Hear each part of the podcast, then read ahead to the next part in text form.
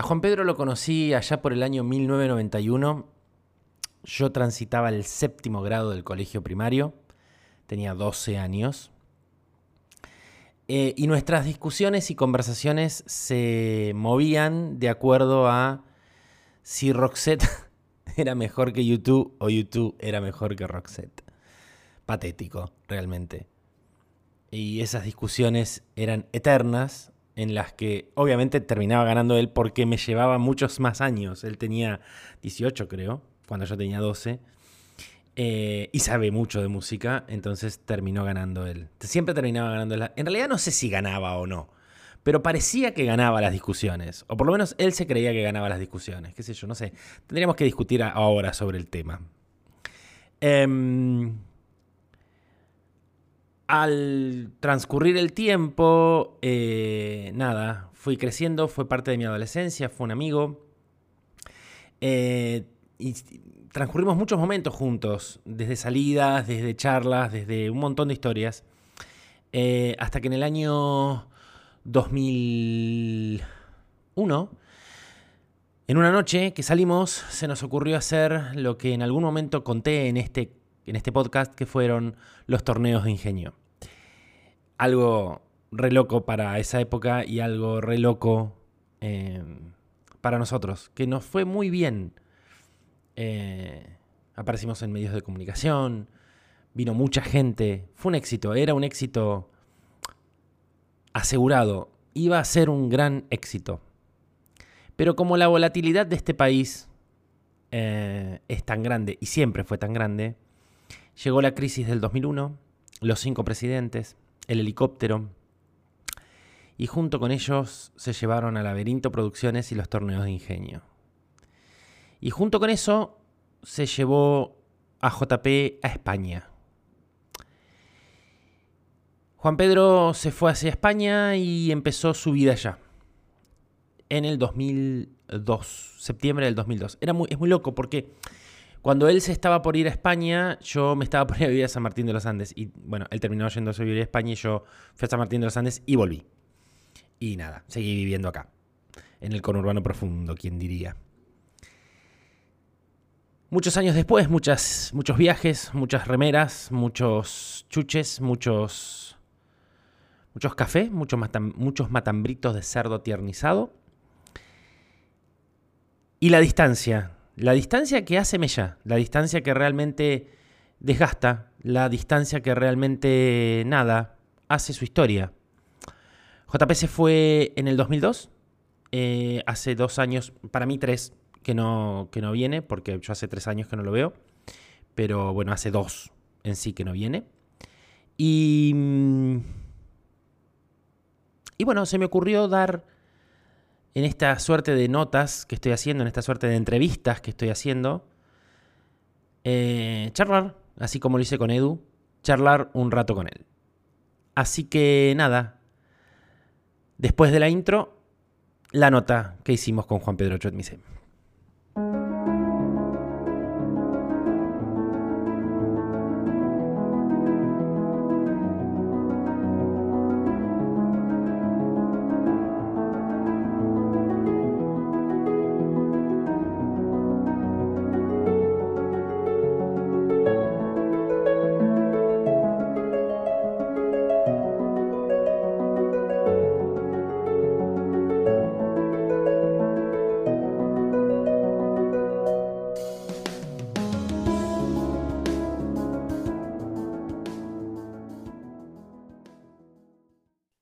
Bueno, ya estamos centrados en enero. Em, obviamente, antes de esto hubo una introducción. Em, estamos en la segunda entrevista o, tercera. Yo no me acuerdo si es la segunda o tercera, porque vengo con una, con una vorágine de entrevistas que no recuerdo si es la segunda o la tercera. Sí, va a ser la segunda publicada, porque la primera fue la de Eduardo, que ya la, ya, ya la, han escuchado, porque estuvo subida eh, mediados de, de noviembre. Y hoy nos encontramos con Juan Pedro. Juan Pedro vive en Barcelona.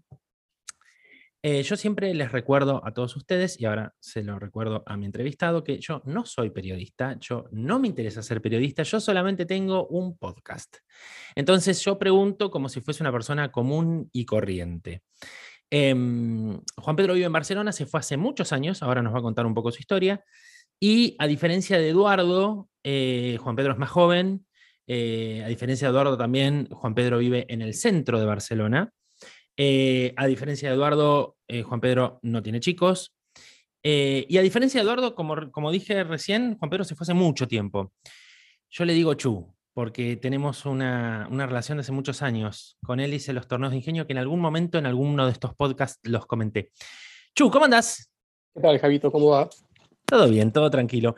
Contanos un poquito, contale, contale al público que está acá, ¿quién sos? Primero, vamos a arrancar por quién sos. Bueno, mi nombre es Juan Pedro Chudmice, em, tengo 48 años y vivo en Barcelona hace 19 años, o sea, estoy cerca de que casi un, que es un 30 y pico por ciento de mi vida la he vivido en la capital de Cataluña soy periodista de profesión, creo que no he trabajado en otra cosa que no sea relacionado con el periodismo, excepto, como bien dijiste, los torneos de ingenio, pero no sé si tomarlo como un trabajo o qué. Pero bueno, excepto ese pequeño paréntesis, todo el tiempo he trabajado toda la vida en temas de periodismo, con las diferentes vertientes que pueda haber, ya sea la parte académica, dando clases, o también en áreas de comunicación. Pero ya hace cinco años aproximadamente eh, estoy dedicado específicamente a trabajar en un portal de noticias de temas de cultura, viajes y gastronomía. Bien. A eh, grandes rasgos. Bien, eso así a lo bestia. Vos em, sos una de las personas que, bueno, que entrevisto ahora que no se fue en esta última crisis que tenemos del país. O sea, sos una de las personas que puedo entrevistar que se fue en la crisis anterior. Bueno, este país salta de crisis en crisis. Claro, cuál fue anterior. Claro, habría que ver cuál fue la anterior. No, te fuiste en la crisis, una de las más importantes que tuvo, que yo creo que está sobrevalorada como muy importante. Yo creo que fue una crisis, pero no sé si la más importante. Hoy creo que estamos mucho peor que en el 2001. Vos te fuiste en el 2001 o en el 2002, pero te fuiste, digamos, eh, echado por la crisis del 2001, seamos honestos. Sí, sí, sí, eh, este, a la larga ese fue el detonante. Em, ¿cómo, ¿Cómo fue llegar. Quiero decir, a ver, el motivo de estas entrevistas que estoy haciendo a toda la gente que se, está, que se fue, que en algún momento se fue de este país y que se está yendo ahora, ahora estamos a razón de 100 personas por día que se van de Argentina. Yo creo que también hay, un, como, una, hay como una moda, ¿no? Que nos agarra de golpe todos juntos y nos queremos ir. Pero ¿cómo fue? Yo siempre, la, pregunta que me hago y que le hago a todos los que se fueron es, ¿cómo es cuando pasás eh, la puerta de, del aeropuerto y sabes que ahí arranca tu nueva vida. A lo mejor en el caso tuyo es distinto a los demás porque las otras personas que yo entrevisté se fueron y hasta ahora no volvieron más al país. Em, y vos sí, tuviste la posibilidad de volver muchísimas veces, una vez al año, y creo que ese año viniste más. Em, entonces es como que el desarraigo o, la partida fue más, más lenta, ¿no?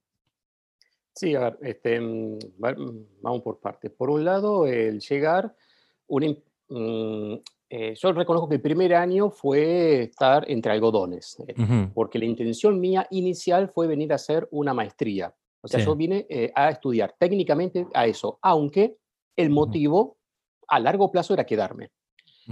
tan solo de que había tomado la decisión, sí, empujado por la crisis del 2000-2001, con el tema del corralito, y entonces el, el, corralito fue como la gota que rebalsa el vaso, y digo, em, con el dinero que pude rescatar de Corralito, que se me fue una buena cantidad con aquellos cambios a bicicleta que había de dólar y peso, eh, digo, tengo dos opciones, o dejo el dinero aquí, tarde o temprano me lo van a volver a cagar, o me lo termino invirtiendo en mí. Y decidí hacer eso último.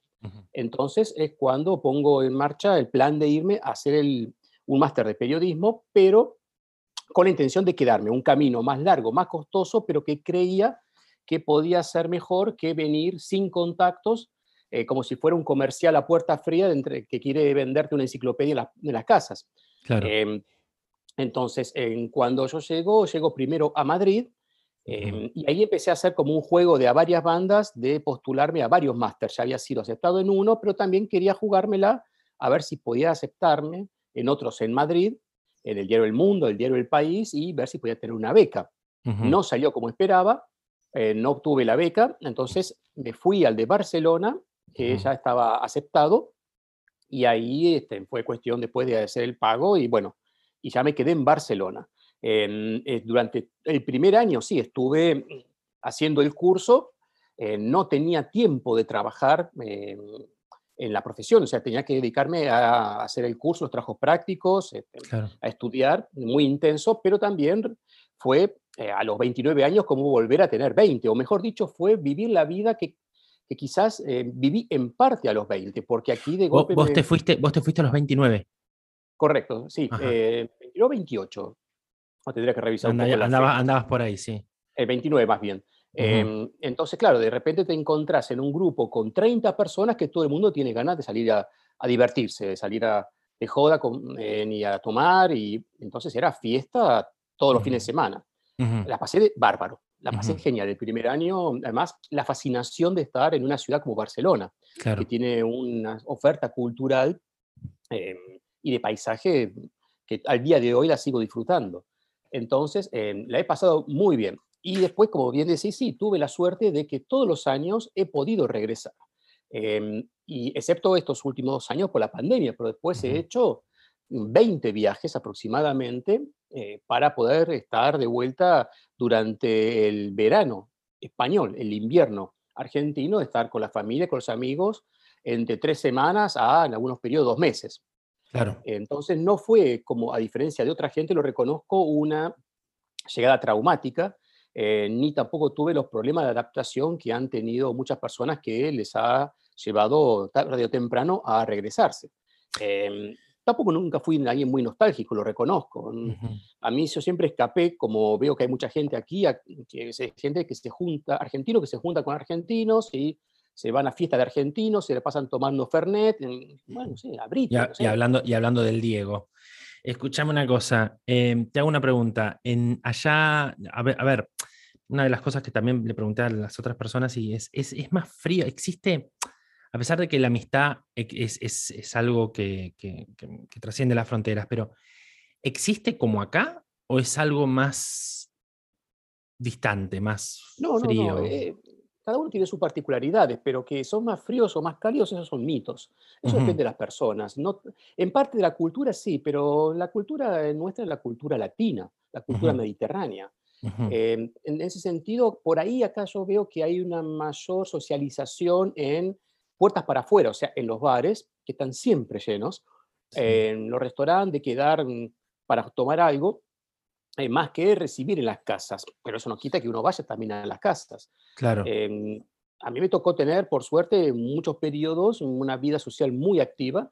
Em, y, y eso, esa historia que te dice, no, amigo verdadero es el amigo argentino, mentira. ¿Cuántos amigos finlandeses conoces? Este, no, no, no se sabe. Eh, no sé, tuve suerte de estar en países árabes y la gente es extremadamente amable. Entonces, eh, depende también con quién te juntes. Es cierto que por ahí, en el caso de los catalanes, pueden parecer un poco más distantes, pero basta que de alguna forma entres en su círculo y son gente sumamente abierta. A mí, me, yo tuve la suerte que tuve una pareja que era catalana y me abrió las puertas de su familia y todos los miembros de la familia me trataban como uno más. Pero claro, también reconozco que no es lo mismo que uno no va a estar por la calle diciéndole a la gente, hola, mm, ¿podría ser tu primo adoptivo? Por supuesto que no. Tampoco en Buenos Aires, si vos vas caminando y se te acerca alguien, este, no, pero viste, viste que nosotros tenemos como esa. No, pero viste que nosotros tenemos como esa cultura de eh, el amiguero. Viste que nosotros, el, argentino, ya de por sí es como el amiguero, que se junta, que, y qué planeamos para el fin de semana, y, estar, y estar como hinchando las pelotas todo el tiempo por WhatsApp, mandando mensajes. Viste que el argentino es como. Eso no quiere decir que tenga una amistad real. O sea. No, pero eh, eso es lo mismo también. Acá también la gente se junta de la misma forma, si quedan eh, o el viejo chiste, una persona que dijeron, queremos para tomar un café y lo hizo, porque también muchos dicen, queremos tomar un café y después no lo hace, pero eso pasa en todos los ámbitos. O sea, la cultura nuestra es muy parecida a la que a la de España. En sentido, no hay diferencia. no sé cómo serán los amigos de Suecia o los de Filipinas, pero en, de España y de Argentina veo que no hay diferencia prácticamente. Bien, ahora tengo una pregunta. Vamos a un punto que es el, crucial por el cual, o uno de los cruciales por los cuales la gente se va de acá, que es el tema trabajo. Em, mucha gente se va de acá eh, para hacer cosas que no haría acá. por ejemplo, eh, como hablábamos con Edu hace un par de semanas, eh, lavar los platos en un restaurante. ¿sí? Eh, ahora, se van a España y en España lo hacen. ¿Cómo es el tema hoy, no? Vamos a hablar de hoy y después cualquier cosa nos remontamos al tiempo, pero ¿cómo es el tema hoy del mercado laboral en líneas generales? No, no, no te digo solamente en la parte de, gastronómica, en líneas generales. ¿Cómo es el tema de la inserción laboral de alguien que viene de afuera, de alguien que viene, por ejemplo, de Argentina? Bueno, ahí el punto clave es si uno tiene permiso o no de trabajo. Si no se tiene permiso, es prácticamente imposible. si no se tiene permiso, uno acepta cualquier trabajo de mierda. Mucha gente que termina lavando platos es porque no tiene eh, el permiso de trabajo, entonces trata de buscarse la vida como sea, o acepta un trabajo eh, que venga con tal de poder hacer los papeles. Yo tuve que hacer eso también, no lavar los platos, pero sí eh, negociar con una editorial, con unas mm, prácticas de, laborales pésimas, em, trabajando a destajo y yo pagándome la carga social, pero yo necesitaba que alguien me firme los papeles para poder tener el permiso de trabajo. Em, mi pareja ha estado en trabajo que no tiene nada que ver con su profesión y lo he tenido que hacer porque trabajó en negro. Eh, y no tenía manera sino de tener ingresos. Entonces, uno, eh, la, necesidad tiene cara de hereje, como dice el dicho. Eh, uno trabaja en lo que puede, de acuerdo a lo que puede. dicho esto, ahora si tenés papeles, si tenés permiso de trabajo, ya sea porque te has entrado con un pasaporte de la Unión Europea, porque tu abuelo era italiano, o porque una empresa te ha hecho un contrato de trabajo, ahí ya se te abren muchos campos. Y también después va a depender de tu experiencia profesional, en qué área eres, eres bueno para poder trabajar. Entonces, claro. mucha gente por ahí viene y también se encuentra con trabas burocráticas mm, que por ahí el título que tienen no está homologado. Entonces, uno puede ser médico, pero si no está homologado por los organismos, no puede trabajar de médico. Claro, entiendo. Eso lo veo, no tanto a veces con argentino, pero sí ve, uno ve muchos cartelitos de eh, dice, señora médica rusa se ofrece a cuidar eh, abuelos. Claro, gente que no puede homologar su título. No puede, claro, claro, no, le queda otra. y, no hay, y no hay forma de revalidarlo, no, allá no. Sí, puede que lo haya, pero por ahí son trámites burocráticos que te llevan mucho tiempo o por ahí te falta el papel, el sello X, no lo sé. y, te, hago, te hago una pregunta, hoy por hoy, o sea, para el extranjero, a ver, la pregunta estaría dividida en dos partes. Primero, para el español, ¿es fácil conseguir trabajo hoy? De lo que sea. ¿eh? mejor que, otras épocas, sí. Ahora estará el índice de desocupación en un 15% aproximadamente. Bien, ¿y para el extranjero? Y para el extranjero le va a costar más. Va a costar, va a costar más. Eh, aunque tenga los papeles, tiene varias contras. Por un lado, no tiene los contactos. En el caso del argentino sí maneja el idioma. Los que no lo manejan lo tiene más crudo todavía. Claro. Eh, después también por ahí no tiene la experiencia necesaria en ese campo determinado. Por ejemplo, vos podés ser muy buen abogado, pero si no conoces las leyes del país que querés trabajar de abogado, empezás a agarrar los libros porque son diferentes. Claro, entiendo. Em, por ejemplo, ahora, no sé, no sé, un tipo que, por ejemplo, que es cocinero, si fue, era cocinero en Buenos Aires, quizás también pueda hacer lo mismo trabajando en Barcelona, con un par de diferencias. Sí, entiendo. también depende, eh, o, tu ámbito, no sé, el ámbito de informática, o sea, una Mac se rompe aquí, se rompe allá, se arreglan de la misma manera, no hay mucha diferencia ahí. Sí. Entonces depende del ámbito que uno pretenda también trabajar. Ahora bien, una cosa es el, una cosa es el trabajo, otra cosa es el costo de vida. ¿Sí? Claro. Em, porque uno puede, vos, recién hace un ratito decías, em, aquel que no tenga los papeles o aquel que no tiene la validación del título termina lavando copas o termina eh, en un restaurante. ¿Y cómo, cómo es esa relación ingreso poder vivir? Porque, a ver, cuánto está un alquiler. Eh, estamos hablando de que Barcelona es una ciudad cara. Ah, primera, primera pregunta, ¿es más cara Barcelona o Madrid? Depende de qué. Así son muy parecidas. Se supone que Barcelona es un poco más cara, pero también depende de qué parte de, la ciudad vivas, hablando de las distancias. No es lo mismo vivir en Recoleta que en Villa Villa no, no, no, claro. Villa Devoto. Entonces depende de dónde te manejes. Pero a grandes rasgos son muy similares. Se supone que Barcelona es un poco más cara, pero hasta ahí no más. Perfecto. Ah, entonces, la pregunta viene, viene con respecto a esto. Vamos a hablar de Barcelona. En líneas generales, no, no, no, no, no, nos, no nos vayamos a las, a las ciudades chiquitas que por ahí son un poquito más baratas. Em, ¿Cuál es el, el nivel entre el costo de vida y lo que vos podés ganar. O sea, ¿cuánto tenés que ganar para poder vivir en Barcelona? Bueno, con un alquiler, con un alquiler, por supuesto, ¿no?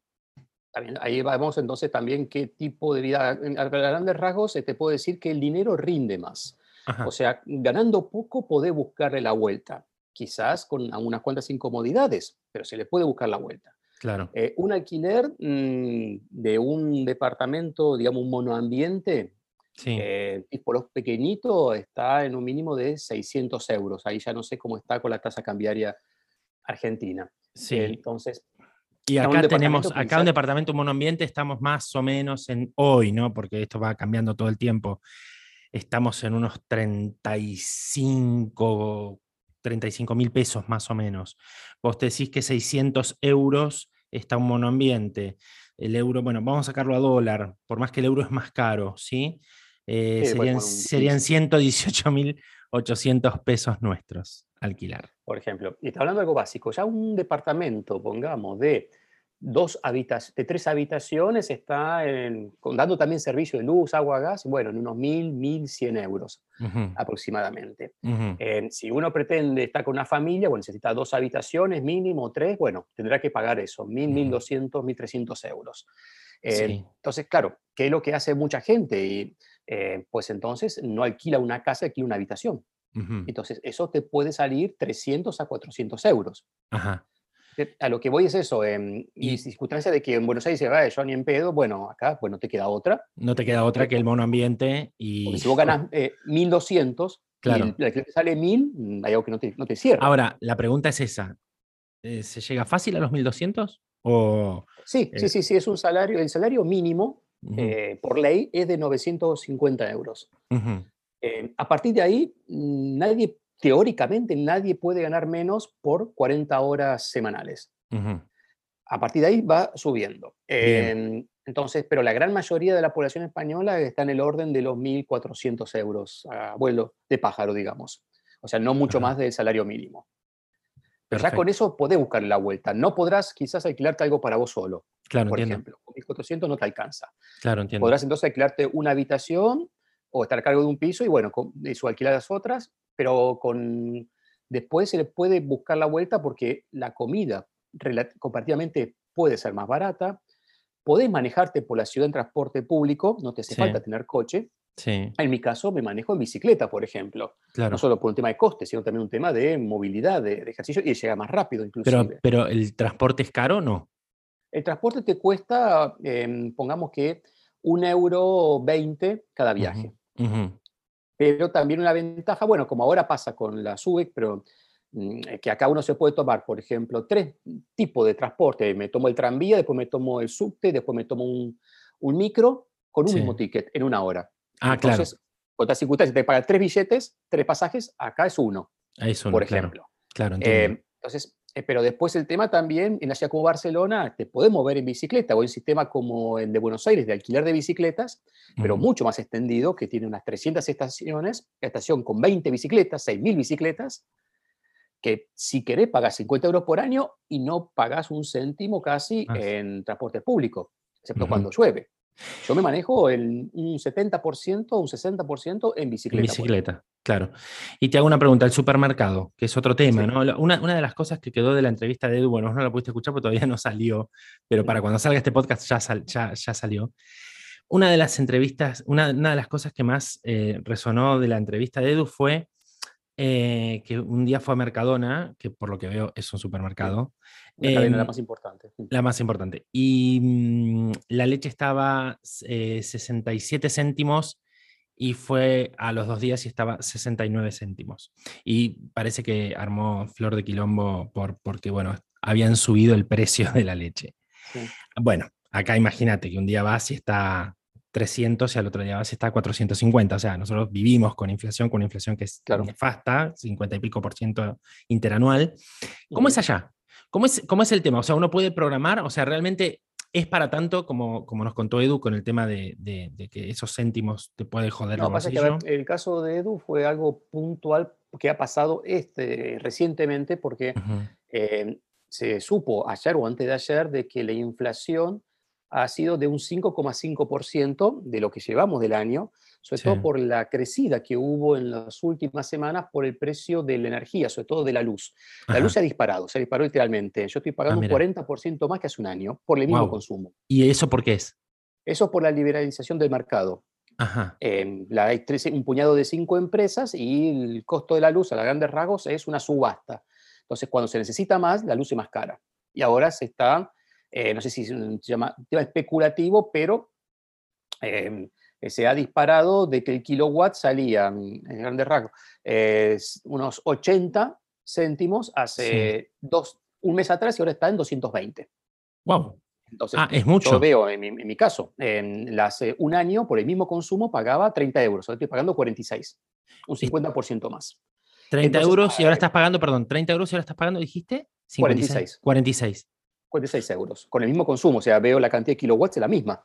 Pero el motivo, pero el motivo, vuelvo, vuelvo a preguntarte, pues no me quedó claro. El motivo es, eh, es un tema de, por la falta, viste que hay un tema en China con la falta de energía, bueno, ¿tiene que ver algo de eso? O, sí, tiene, que ver en parte de eso, tiene que ver también de la falta de combustible, eh, también se está aumentando el precio de, de la nafta, em, de gasolina, como dicen aquí, sí. y todo eso también va a haber ahora en el invierno, se espera un aumento del gas claro, eso te iba a preguntar, o sea, van a aumentar todas las energías, o sea, no solamente la eléctrica. exactamente. Claro. Y eso llevó entonces que la inflación ha sido de 5,5, o sea, la inflación en 10 meses del año es equivalente a un mes de Argentina. Pero aquí este ha sido el mayor índice de inflación en 30 años. claro, lo que pasa, el problema es que ustedes eh, no pueden emitir. O sea, nosotros, nosotros ¿cómo, ¿cómo, solucionamos la inflación? Emitiendo. O sea, bueno, lamentable. Pero ustedes no pueden emitir porque el euro no, existe. Pero eso también este, le, retienes un corsé para evitar, si no, eh, la crisis que tuvo Italia hace unos años, que tuvo también Portugal, Grecia y que casi tuvo España en 2007, lo hubieran solucionado con emisión. Pero claro. a largo plazo se hubieran jodido. Al final salieron adelante sin emisión. o sea que la emisión es la única claro. respuesta cómo salir de... No, bueno, igual nosotros no, podemos dar cátedra, digamos, de, cómo salir de la inflación. Dejémoslo ahí. Eh, ahora, ese 5% que vos me estás diciendo, que creo que también fue en Estados Unidos, creo que en Estados Unidos fue 5,5 o 5,4. Eh, ¿Vos crees o, sentís que va a perjudicar la economía? Te vuelvo, te, explico, te pregunto esto, porque claro, como todo el mundo sale a España como, si, como que España es el gran pulmón, yo creo que el COVID o, la pandemia generó una crisis em, en todo el mundo, ¿sí? Y que no hay países que estén exentos de esta crisis, ¿sí? Eh, ahora vamos a pasar a la parte laboral, a la parte de, despidos y esas cosas, pero ¿vos crees que este, este 5% de inflación anual, cuando ustedes estaban acostumbrados a cuánto? Y al 1,5 más o menos. Bueno, es muchísimo. O sea, a ver, es como para nosotros pasar de... hablando, sí, claro. Claro, eh, comparativamente hablando es mucho. O sea, la diferencia es enorme porque pasas de 1,5 a 5, o sea, te tiene que afectar. Claro, te tiene que afectar. O sea, ¿cómo, ¿cómo crees, no sé si ya te pasó o, todavía no, o cómo crees que va a afectar a, una familia tipo o a una persona como vos este, este, este, este nivel inflacionario? ¿Qué, te, va a retraer? ¿En qué te va a retraer? ¿Qué no vas a poder hacer? Pongamos que eh, el aumento anual, pongamos, cerremos que el año va a ser un 5% de inflación o un 6%. Sí, eh, va, te puede joder un poco, pero no es algo que te impida vivir. O sea, bueno, porque obviamente que los precios de la energía, todas las industrias usan energía y entonces todas van a tener que aumentar. Si yo lo siento más, claro, en el tema de, pues, vuelvo, del tema de la luz, porque de golpe veo que estoy pagando un 50% más. Claro. Pero el móvil estoy pagando lo mismo. Eh, no sé, la leche no veo diferencias, si la hay no me he dado cuenta. El pan no veo diferencias, eh, o será un céntimo, o el café por ahí que, bueno, el año pasado costaba un euro, ahora costará un euro. Puedo seguir pagándolo. No es que el café aumentó a 3 euros. No, claro, entiendo. Ahora, la pregunta... 5%. Eh, puede algunas cosas que, oh, te ha sorprendido, porque vos ya tenías el valor que casi como un dogma religioso que café vale 1,40 en el bar de abajo y ahora dice 1,50.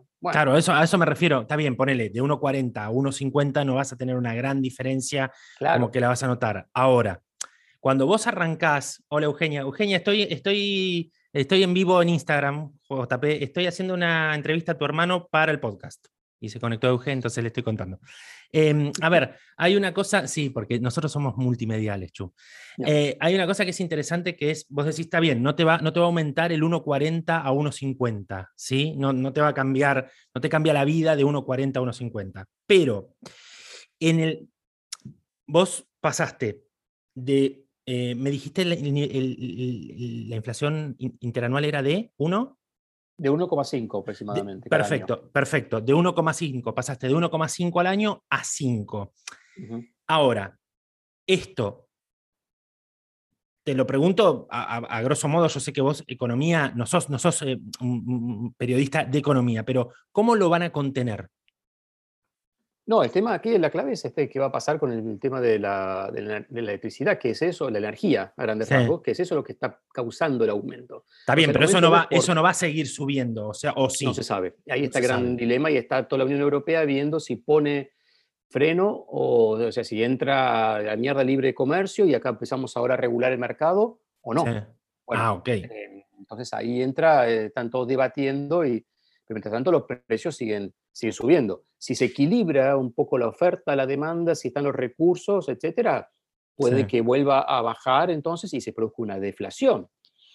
Bueno, ahí sería, ahí, ah, ¿qué, qué, cómo, ¿cómo impactaría? Eso, esa, era, esa era una pregunta que, de acuerdo a cómo estabas diciendo, ¿cómo impactaría una deflación en esto? En esta, pues la deflación sería mínima en todo caso. hubo, de hecho, hubo años en, cuando estaba la crisis, en 2007, que hubo deflación. La inflación era también del 1% y no, no veías diferencia. No había. Y comparado con el... Lo que, sí. lo que ves, grandes rasgos de, en estas situaciones de crisis, de caída de precios, son aquellos artículos o bienes o servicios que estaban muy inflados el valor, como pasa aquí, por mm. ejemplo, con el tema inmobiliario. Claro. Mientras que cada año la inflación es del 1%, los pisos subían su valor a razón de un 15, un 20% cada año. ¿Y ahora? Entonces, porque todo el mundo quería invertir en eso. Entonces, te comprabas un piso que te valía, compraste a 100 y al cabo de 10 años ya te estaba valiendo 500.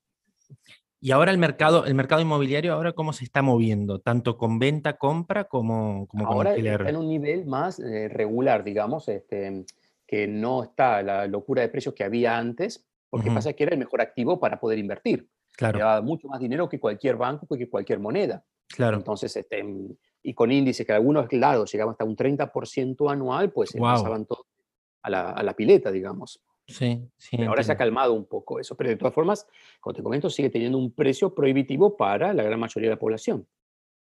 Que se meten hipotecas a pagar a 30 o 40 años.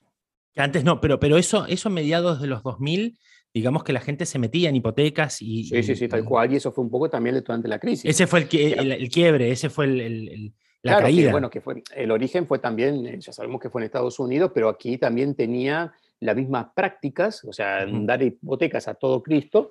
Entonces, este, mucha gente que no tenía la suficiente cobertura para poder pagarlo, eh, se encontró que ya no podía seguir eh, afrontándolo. Y bueno, claro. el trabajo, todo, todo la espiral cíclica que pasó en Estados Unidos, que después la onda expansiva llegó aquí. ¿Y esto, y, esto, ¿Y esto cómo lo ves con, con respecto al 2008, a la crisis del 2008, 2007, 2008? Hoy. Yo me acuerdo, me acuerdo algo que vos me contabas en el 2000, cuando viniste en el 2008, que había gente de clase media que iba a comer a comedores por 2 euros, por 3 euros, una cosa así, que era una de las cosas que te habían impactado. Hoy, a diferencia del 2008, eh, cómo, cómo, ves? Em, o sea, a ver, el COVID fue una pandemia y a su vez trae una crisis, ¿sí? Socioeconómica. Ahora vamos a hablar de lo que es social, pero trae una crisis, una crisis socioeconómica. La, crisis del 2008, una crisis económica, ¿sí? Eh, inmobiliaria, por ponerle un título, ¿qué diferencias ves? ¿O cuál fue peor? Vamos a, a, lo llano. ¿Cuál fue peor, la del 2008 o la pospandemia? A ver, la, mm, la pandemia se recuperó bastante, o se está recuperando bastante todavía. El problema es que una, la pandemia fue más repentina, fue de mañana todo está cerrado. Claro. Sí, mañana no pude trabajar. Eh, fue que me diga mi jefe en trabajo, mañana empecé a trabajar en tu casa. Sí. Em, y no volví más hasta cinco meses después para llevarme las cosas. Wow. Y cinco meses después volví eh, un día y ahora cada tanto. O sea, mucha gente quedó sin trabajo de la noche a la mañana porque no podía ir a levantar la persiana. y a la larga se quedó sin trabajo porque después ya no pudo levantarla nunca más. En cambio, la crisis 2008 era de a poquito, te vas hundiendo, hundiendo, hundiendo, hasta que tarde o temprano te, llega, o no te llega quizás. Pero, pero el final, el final por es... ejemplo, ¿cómo? ¿El final es el mismo o no? No, son distintos. Este, en, del 2008 se ha salido de esa crisis, claro, por se ha recuperado bastante. Eh, ahora hay mucha gente que está de a poco también recuperando. En algunos ámbitos mm, se ha podido recuperar, uno lo ve en la calle, muchos comercios han reabierto, pero otros no. Ah, ahora también es cierto de que hay gente que de alguna forma está tratando de volver y donde antes había un bar que cerró, bueno, por ahí se abre otro. Claro. O por ahí ahora hay otra tienda. Claro. Pero digamos, que la pero digamos que la reactivación se está dando de alguna u otra manera. Sí, sí, hay una reactivación. el comercio está, está, está, empezando a, crecer de nuevo. Tampoco sí. Hablemos de COVID. Em, yo tengo una teoría, a ver si vos la, la, podés este, refrendar o, no, o tirármela para abajo. Yo creo que este invierno, o sea que ustedes están entrando ahora, es la prueba de fuego de las vacunas. ¿sí? O sea, yo tengo la teoría de que Ahora las vacunas se van a poner a prueba. Que hasta acá todo divino, se fue vacunando, se bajaron los niveles, a pesar de que ahora están subiendo, que ahora te voy a preguntar cómo está España.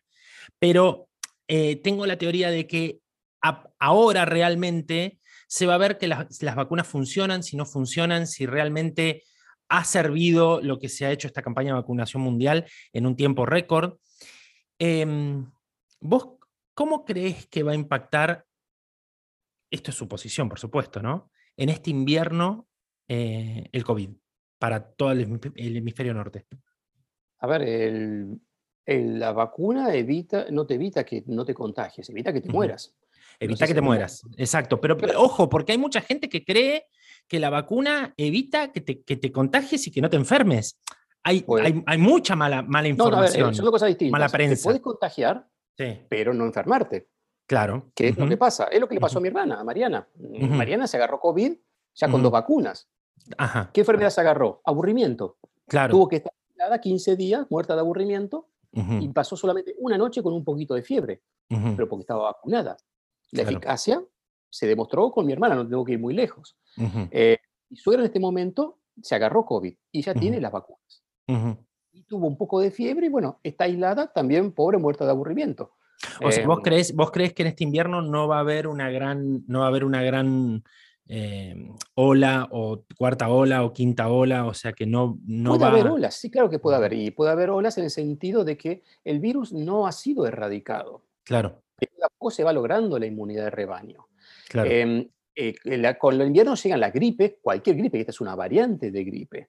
Em, entonces, lo que va a haber mucha gente que se lo va a agarrar porque las defensas están más bajas y porque el clima frío potencia la expansión del virus tan solo de que va a pasarle la noche, un par de noches media, mm, eh, media jodida, pero no va a terminar entubado en un hospital. Claro, entiendo. O sea, ahí está la diferencia. Ya no hay más eh, miedo, ya, no hay, ya no hay, no está ese miedo, ¿no? En la calle.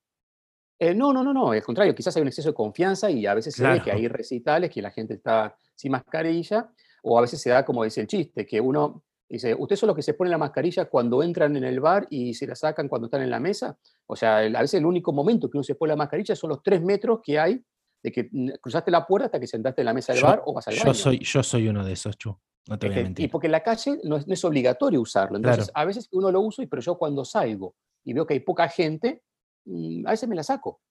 Claro. ayer me vengo a una cena caminando por la noche, pues venía sin mascarilla. Ahora me subo al micro, pues ahí me la tengo que poner, no pasa nada. Entonces también em, no, no, no cuesta nada con, con cuidarse, digamos. Eh, pero ahora se verá, sí, sí claro, pero la, gente se va a contagiar tan solo de que no va a terminar, eh, eh, estar a punto de morirse. ¿Cómo, ¿Cómo viviste vos la pandemia? Bueno, encerrado como todo, como todo el mundo, este, en un departamento pequeño no fue muy, muy fácil, pero bueno, eh, cumpliendo con lo que se decía, que si no se puede salir, pues no se sale. Eh, si la mascarilla obligatoria, mascarilla obligatoria, cumpliendo con todas las normas que decían, y si la norma era no se sale del municipio, pues no salimos del municipio. Por suerte Barcelona es un municipio grande, así que si hay que no, no, trajo problemas.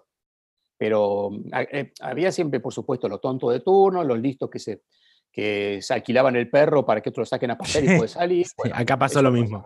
Acá, acá, aparecieron perros por todos lados. Kilómetros. Bueno, Sí, sí, sí, acá, acá, pasó eso, acá pasó eso. Acá, eso pasa en todos lados y hubo multas, etcétera pero que eso que la, las medidas fueron acertadas, que no te, no te gusta que andes cerrado, bueno, mala suerte, hermano. Claro, chao, ya está. A gente no le gusta ponerse cinturón de seguridad. Mm, claro. claro, tal cual. La ley es la ley, con eso no se jode. ¿Cómo, cómo... Vamos, vamos a preguntas un poquito más personales. Em, ¿Cómo te afecta el no, después de, tener, eh, de venir una vez por año, em, de tener una rutina? una vez por año. ¿Cómo te afecta el hace ya dos años que no venís? Dos años, sí, sí. Dos años. Eh, ¿Cómo te afectó? ¿O no te afectó? No, sí, sí, afecta. Afecta en el sentido que no podés ver a la gente que querés. Que llega el mes, por ejemplo, bueno, yo tenía el pasaje sacado, pude recuperarlo, el dinero, y, pero cuando se llegaba la fecha que yo debería haber viajado, te entra ese sentimiento de nostalgia, de saudade, como dicen los brasileros, morriña, dicen los gallegos, ese sentimiento de cierta nostalgia, un poquitito de bajón, diciendo, puta, tendría que estar volando en este momento. Em, duele cuando ves a, o sea, a tus padres este, y ves que no puedes estar con ellos, claro. este, no, o con tus amigos y que este año no puedes estar con ellos, digamos. Em, eso sí duele, y entonces este año no, y el año, y tampoco, y esperemos que el año que viene sí, Claro. Pero bueno, pasa que también con todos los cambios, con todas las, reglas que van cambiando, este, tampoco uno no... Porque aparte, aparte es eso, ¿no? Aparte es eso, es como que va cambiando todo mucho de, una, de, la noche a la mañana y no se sabe bien. Hoy, por ejemplo, también depende de las condiciones sanitarias de cada lugar. Claro. Si de golpe, un país como Argentina que tenía mucho mayor incidencia de casos, em, mi miedo era ir ahí y de golpe verme que no podía volver, porque por X motivo de que estaba en Argentina en lista roja, como había pasado hasta hace poco. Sí, pasó, pasó. Sí, sí. Entonces pasó y hasta hace unos meses no podía venir nadie de Argentina. Yo decía, menos mal que no fui. Hoy me llamó mucho la atención. Volver. Hoy volvía más tarde. Eso significa perder el pasaje, después no te lo reconocen. Claro. Y una cosa es un pasaje de aquí a París que te sale 100 euros, otra cosa es un pasaje de mil y pico de euros. Sí. Vos sabés que una de las cosas que me llamó mucho la atención hoy cuando me levanté, obviamente esto se va a publicar mucho más tarde, pero hoy cuando me levanté es que España permite ahora que cualquier argentino entre, con Sputnik, sin Sputnik, sin vacuna, con vacuna, da igual. Em, ¿Qué criterio vos crees que el mundo está usando para poder volver a la nueva normalidad que espero, por Dios, sea muy distinta a la anterior? Pero ¿qué criterio está usando? Porque, a ver, eh, me, parece, me parece bárbaro que digan tenés que entrar con vacuna, me parece súper, súper responsable. Ahora, me parece un delirio que digan, si no tenés vacuna, entras igual. Sí, considero que lo mismo. Este, debería tener todo el mundo vacunas. Supongo que sea un criterio sanitario. Y hay expertos que son los que para algo se le paga que digan que se hace esto o el otro. No sé si ya confían de que aunque venga gente sin vacunas no va a haber una mayor incidencia de casos. Eh, de todas formas, para entrar tiene que hacerte el PCR, o sea que lo sumo entraría gente que no está vacunada, pero que no tiene el virus. Claro.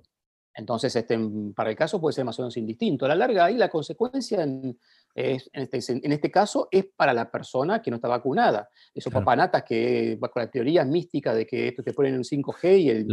bueno, a mí, a, mí me lo han, a mí me lo han dicho. a mí me lo han dicho. Me, me, a mí me lo han dicho. al lado del hombro y funciona de puta madre. Vos sabés que a mí una de las cosas que me llamó la atención es que a mí me lo dijo un médico. O sea, yo no podía creer que el médico me estuviera diciendo que me estaban metiendo un chip 5G a través de la vacuna. Realmente fue, fue muy fuerte. Un médico, encima muy conocido de Quilmes, muy, muy conocido de Quilmes, diciéndome que, me, que por la vacuna me estaban metiendo, me estaban metiendo el, perdón, el 5G en el cuerpo. Realmente fue como muy fuerte, muy fuerte. aparte, vergüenza ajena, ¿viste? tal cual, tal cual. Ahora tengo, quiero contarles algo, ¿viste? claro, porque aparte, si vos me decís, te lo dice, no sé, te, lo dice Doña Clota, que está en la esquina, pero que te lo diga un médico, que te diga, sí, te metieron el 5G. Este tipo me dice, no, mira, este tiene un componente tal que puede ser letal. Y bueno, no sé. No, es que no lo sabemos. Es que, pero que me diga que te meten un microchip, déjame joder. Es que, ¿sabes qué pasa? Yo creo que no vamos a saber hasta dentro de un tiempo cuáles son. A ver, que va a tener efectos colaterales, seguramente, pero no lo vamos a saber hasta dentro de un tiempo. ¿Vos qué crees?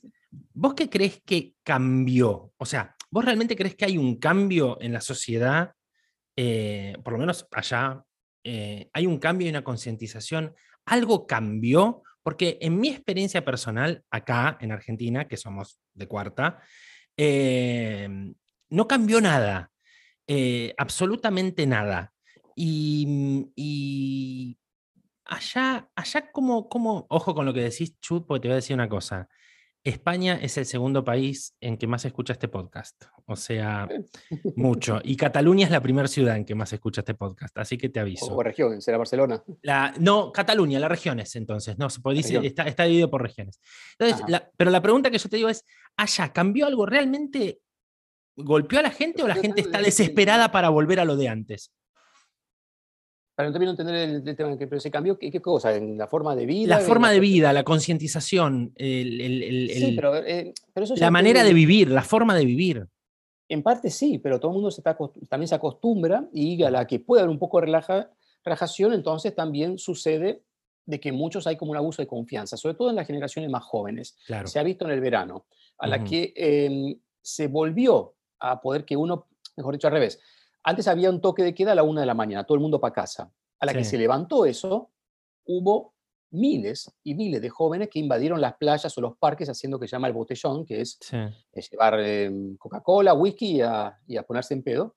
Em, y olvídate de la mascarilla, de la distancia y todo eso. Llegó a haber 30.000, cerca de casa había 30.000. Al otro día era un campo de basura tremendo, eh, cerca de la playa. Entonces ahí va la policía al otro día, pues se iban a otro lado ahí vimos que las generaciones jóvenes, que llegó, pero manga de tarados, o sea, nos cuidamos todos para que ustedes estén de joda.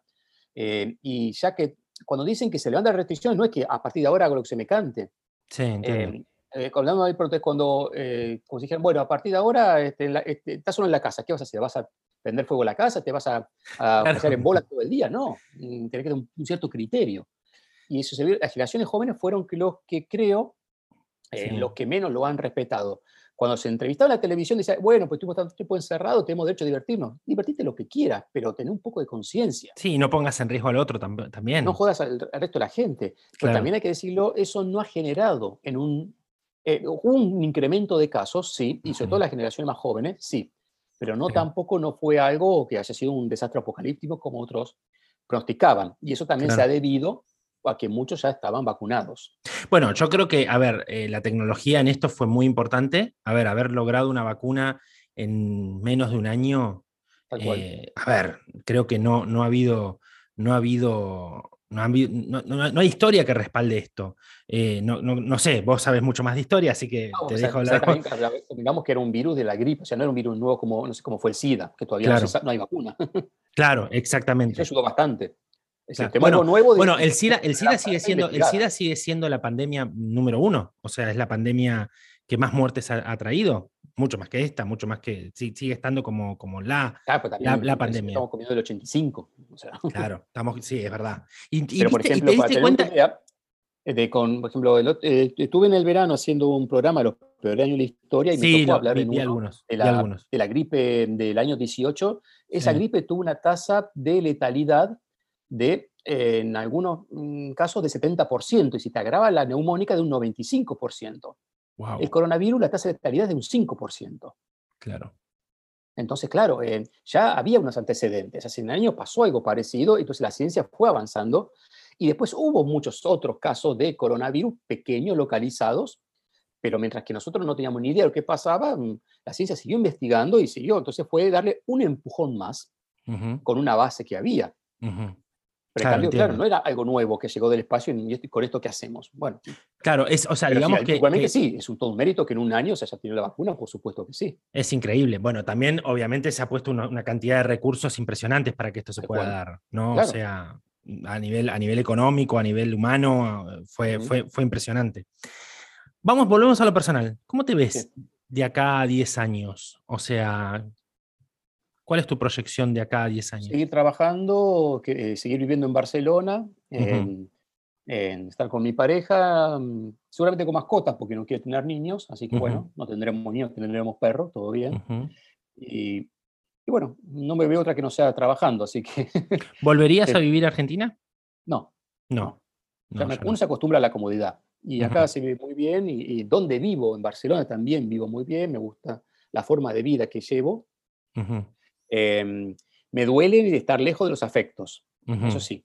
Este, y a veces lo miro un poco a largo plazo y sé que va a haber un par de, así como me he perdido casamientos, nacimientos, este, en muchos cumpleaños, bueno, también me perderé estar en momentos difíciles, momentos críticos. Uno puede viajar, sí, es cierto, uno puede viajar y estar, Pero no es lo mismo. Pero no es lo mismo. no es lo este, mismo. Y eso sí, este, me, quizás me, no sé llamarlo que me asusta, pero es algo, es un peaje que uno tiene que pagar, digamos. Es una decisión que uno toma y bueno. ¿Todo el tiempo, todo el tiempo lo tenés en la cabeza o no? ¿Cómo? ¿Todo el tiempo lo tenés en la cabeza eso o no? No, no, no, no, no, no, es que todo el tiempo, pero es algo que sabes, mm, tenés pros y contras, y sabes que está la balanza de los pros y cuál es la balanza de los contras. Si uno fuera una persona que extraña horrores, em, se volvería. Claro. Pues, ¿extraño? Sí, extraño a la gente. ¿Extraño la forma de vida? No. No, no claro, no. Em, entonces, eh, si voy cuando voy también cada año, este, eh, voy en plan de vacaciones, entonces no voy a trabajar. Claro. Y, y, no tengo que ir a Buenos Aires a un trámite, ¿puedo ir mañana? Pues voy mañana no, no, me estreso. De, claro, no es que te tenés que tomar el, el 98 para ir 98 a para, Claro, y te, y, te, agarra el piquete en el puente Pueyrredón. No ocurre sí, me agarra un piquete, sí, bueno, puteo, pero ¿dónde estoy llegando tarde? Bueno, tomar un café con un amigo, o volver para casa.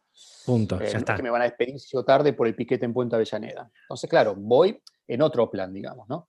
Eh, pero sí, uno echa de menos también los recuerdos. Eh, claro. Reconozco que por ahí escuchás alguna canción, o sentís un cierto aroma y te un cierto aroma, un cierto momento, algún, algún, este, algún, algún video o algo. Me acuerdo el claro, día sí, sí, claro. es un video Bariloche 98. Uy, cuando yo viajé, bueno, cosas así. Me acuerdo el otro eh, día cuando, cuando, cuando estábamos con Eugen en la, en la quinta y te hicimos la videollamada y se te vio en la cara, ¿no?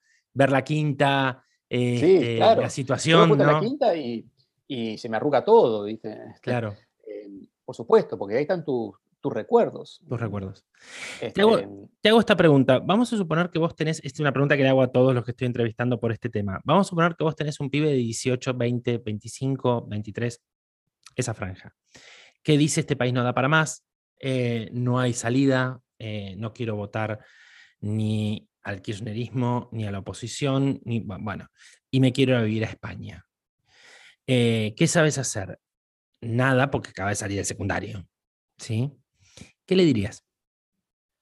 A ver, eh, eh, yo le diría, eh, si supongamos que ya tiene resuelto el tema legal, eso es importantísimo. Si el pibe puede tener permiso de trabajo, anda, probá, jugátela, sos joven y tenés todas las oportunidades para equivocarte. Claro. Por lo menos le habrás dicho, lo intenté. Claro. O como decía el maestro Yoda, no, no, no, hay inténtalo, inténtalo. ¿Se hace o no se hace?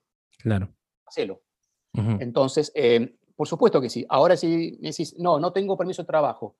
Bueno, probalo, pero te aviso. Lo más probable es que fracases. ¿Querés probarlo? Bien. Adelante. Pero no te quedes con la espina, porque mucha gente fracasó y se tuvo que ver, pero muchos lo lograron. Yo me vine sin los papeles y los conseguí. Claro. Pagando derecho de piso. Pagando derecho de piso y muchos años. Y muchos años. Hoy mi chica, hoy le dieron el permiso de trabajo. Estuvo nueve años esperándolo. Wow, un montón. Lo consiguió. Bien. Tuvo que tragar mucha mierda, hablando mal y pronto, este, para poder llegar a esa instancia, pero lo logró. Y se vino sin papeles, o se vino con papeles para estudio. claro. Eh, maticemos, no es que se vino sin papeles de ilegal, no, no. Se vino para estudiar como me vine yo, pero para trabajar no te sirven. Y romper ese círculo, ese techo de cristal, es muy complicado. A mí me parece un blindex más que cristal, pero se puede lograr. Si pones los huevos y si aceptas también, este, como se acá, nos acá los anillos por lavar los platos. No me tocó lavar los platos, pero sí me tocó hacer prensa de figuritas de, los Minions.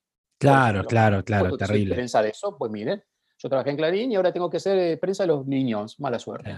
Claro, sí, entiendo. O sea, es un derecho de piso, bueno, a ver, es, es como lavar copas, pero periodísticamente, digamos. Ponele. Bueno, bueno, dice, y no, me, y no me jodía lo puto millón que no puedo ver la película ni en chiste, pero no me jodió de decir, bueno, tengo que hacerlo diciendo, no, yo eso no, mire, claro. un prestigio, las pelotas prestigio, tenés que comer. Claro, no, tenés que comer, exactamente. Tocaste un tema. le diría, probalo, probalo, porque también despegate de donde estás, salir a la zona de confort, tu familia a la zona de confort. Exacto, eh, exacto, sí, sí, sí. Yo cuando me fui a vivir eh, solo, bueno, me fui a la quinta y después el segundo lugar donde me fui a vivir solo, ¿qué fue?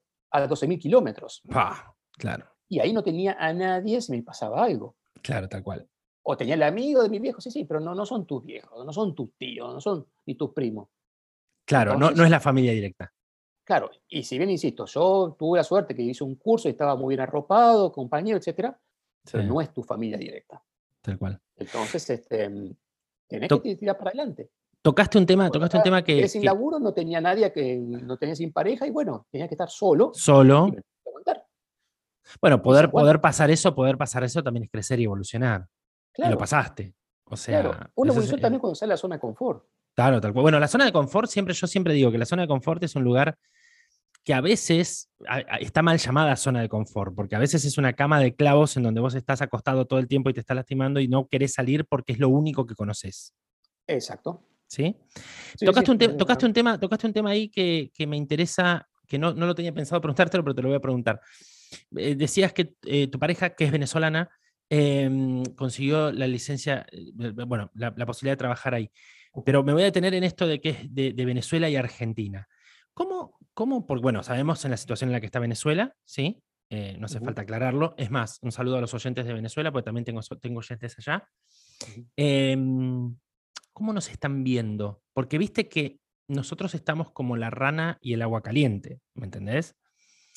En el 2001 saltamos, porque nos metieron en el agua hirviendo y saltamos, ¿sí? Esa es mi teoría. Y hoy estamos en una olla de agua caliente porque para mí la situación actual es mucho peor que la del 2001, nuestra. ¿Cómo nos ven desde allá? ¿Cómo ven? ¿Nos ven parecidos a Venezuela? ¿Nos ven que vamos camino a Venezuela? ¿Nos ves que estamos en Venezuela? ¿O no? no, pero tampoco les interesa a la gente. O sea, somos noticias cuando pasa algo grosso, algo importante, cuando hay... Se muere el Diego el Corralito, la muerte del Diego, los cinco presidentes en tres días, cosas puntuales. Em, lo ven, no ven igual que no ven a los chilenos o a los colombianos eh, o a los peruanos. ¿Y vos, ¿Y vos cómo lo ves? ¿Y vos cómo lo ves? Este, hay, hay, un concepto, digamos, modelo, marco, de cómo nos ven a los argentinos, y después puntualmente, por algún hecho determinado, uy, así que están mal, siguen jodidos, qué lástima. Eh, como también ahora hay un nuevo modelo de lo que pasa en Venezuela. Claro. Eh, pero, por ejemplo, la gente no sabe, sabe que Venezuela tiene una crisis tremenda, provocada por los inútiles del gobierno, un modelo económico que no sirve para nada. Pero ahora, por ejemplo, la gente no sabe, ciencia cierta, que Venezuela, la economía está dolarizada. Y hay ah, muchos más productos que antes habían desaparecido porque dolarizado. Yo lo ah, sé porque me lo cuenta mi pareja, pero si no, la gente no, no, está buenísimo, está buenísimo que digas eso porque yo no, no, no, yo tampoco lo sabía. ¿eh? Está buenísimo que nos cuentes eso. Eso lo sabe el que vive ahí. Claro. Este, y que te dice, no, sí, ahora es más fácil conseguir huevos. Eso sí, sale un euro, un dólar cada huevo. Eh, claro. bueno. Pero, pero los sueldos. No, sueldos, claro, son, puedes comprar cuatro huevos en el, mes. Claro, la joda. punto. Con el sueldo podés comprar, claro. Es que Argentina no, em, un, eh, un síndrome argentino es pensar que siempre es noticia. No, los argentinos no somos noticia. No, yo lo sé, yo lo sé porque hablo con gente de, muchas partes. Un, imaginario de que, cómo piensa el europeo que es el argentino. Entonces nos ven de determinada manera y con una cierta pátina de actualidad. Si vos le preguntas a la gente quién es el presidente, muchos no, lo saben. No tienen ni idea. Y, tampoco tienen por qué saberlo. Y tampoco saben cuál es el presidente de Chile ni el de Uruguay. Y hasta ahí nomás pueden pillar el de Brasil. Claro. Entonces, eh, no, somos una región periférica y, y, si somos más noticias es por la gran comunidad de latinos que están viviendo en España. Eh, pero después, o por las raíces históricas, pero después no es algo que saca todos los días en el diario precisamente, excepto cuando hay un hecho puntual, como fue los quilombos en Chile, como fueron las matanzas de Colombia, eh, cosas por el estilo, digamos, ¿no? Yo tengo, yo tengo mucha charla con gente en Estados Unidos y yo siempre hago la misma pregunta, ¿no? Em, la capital de Argentina, Río de Janeiro, es la respuesta más normal que me dicen desde Estados Unidos. Pero mira que Ahora, lo vengo escuchando hace, décadas, ¿eh? Sí, sí, sí, sí, pero es raro cuando lo escuchas directamente. Sí, sí, sigue siendo así. Sí, sí, sí, sí, a mí me ha ocurrido directamente. O sea, Río de Janeiro somos. Es todo lo mismo. En Brasil, Argentina es todo igual. Eh, bueno, ¿te, acordás el capítulo de Los Simpsons? ¿La capital de Estonia cuál es? Eh, ¿Y la capital de España? No tengo ni idea, no, no tengo ni idea. Pero, bueno, Claro, pero nosotros, pero viste que nosotros, argentinos, nosotros creemos que el mundo habla de nosotros. Y el mundo no habla de nosotros. Eso es lo que le preguntaban eh, a, Queen, ni bien le había puesto un pie en el, eh, en ¿A qué opinan de nosotros? No sé. No tengo idea. Pata guapa, no nada más. claro, nada más. Y vos, personal, personalmente, ¿vos cómo ves la situación de este país? ¿De Argentina? Con su eterna montaña rusa de crisis de, y que no termina de salir. Y después también este otro tema que aquí en, que también existe desde el punto de vista político, pero que yo veo que hay mucha, mucha mala onda, mucha mala, mala onda, como dicen en España. O sea, es que a la primera de cambio ya todo el mundo salta, o sea, todo el mundo es forfalco, lo tocas y ya, ya arrancan. Em, nadie se aguanta un chiste, nadie se aguanta un poquito de, una broma, nadie se aguanta. Em, no importa qué hagas, no importa ah, eh, cómo pensás. O sea, em, si este actor es kirchnerista, pues no me gusta, porque es kirchnerista. Pero sí, tal cual. va bien. no sé, mm, yo, yo, escucho a Fito Pai, me chupo un huevo que sea kirchnerista. No voy a dejar de escucharlo por eso. Claro. O a Rondito Ricota lo mismo, o al indio.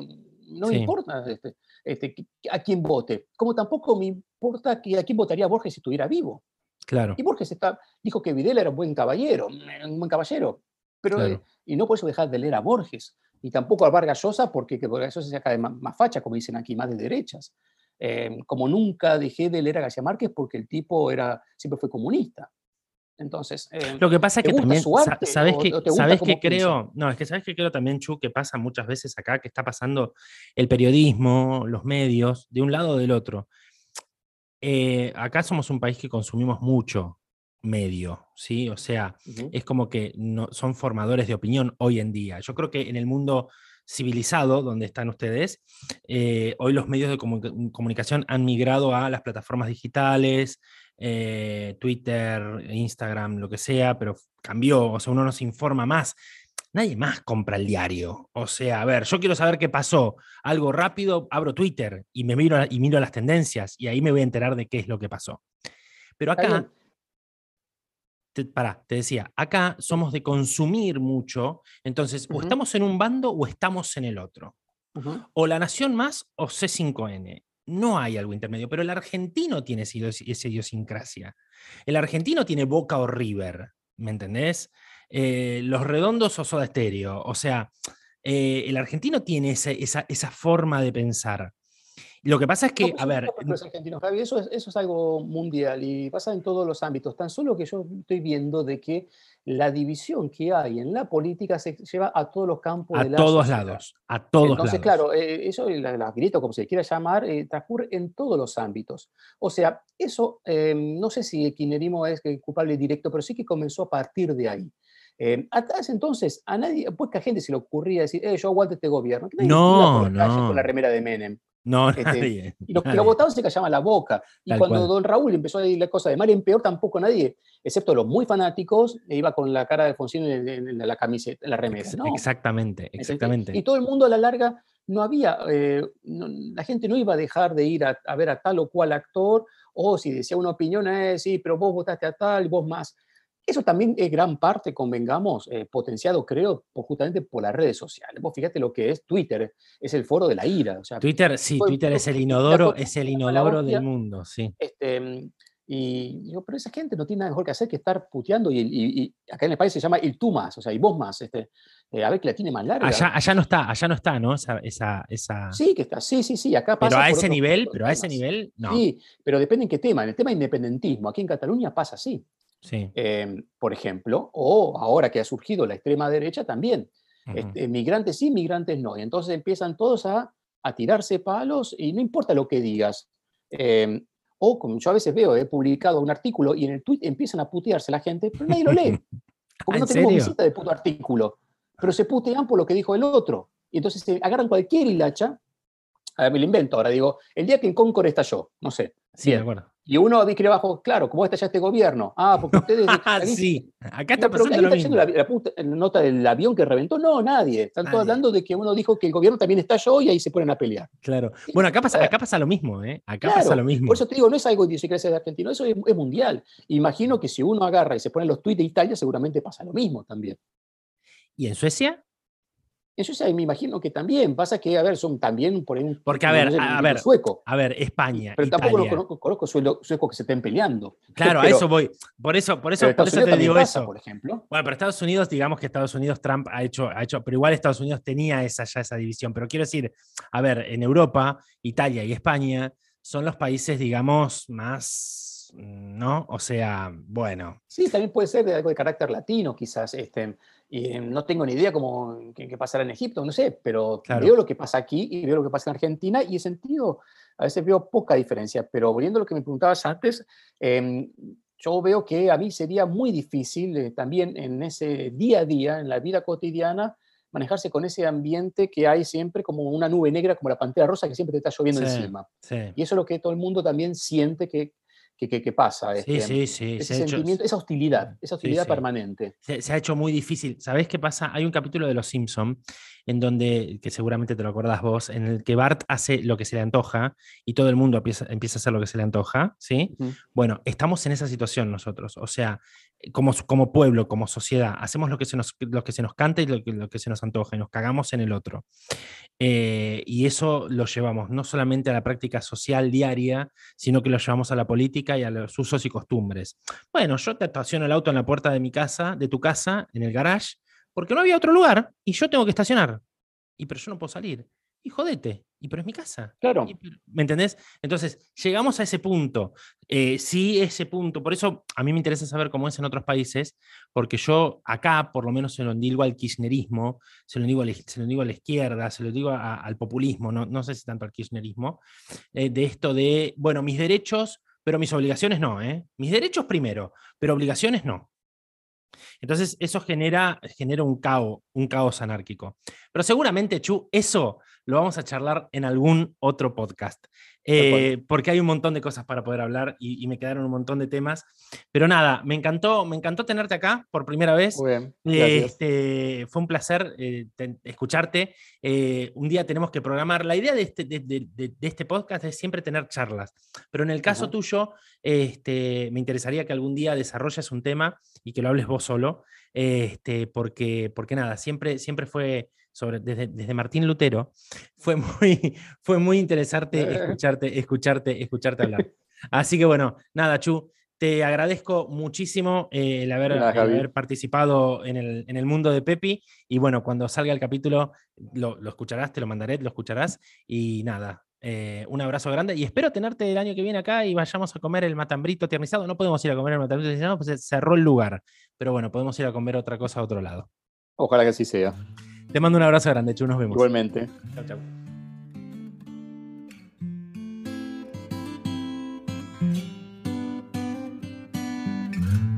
Is it getting better? Or do you feel the same? Will it make it easier on you now? You got someone to blame. You say one love, one life, one need in the night. One love, we get to sharing, leaves you, darling, if you don't care.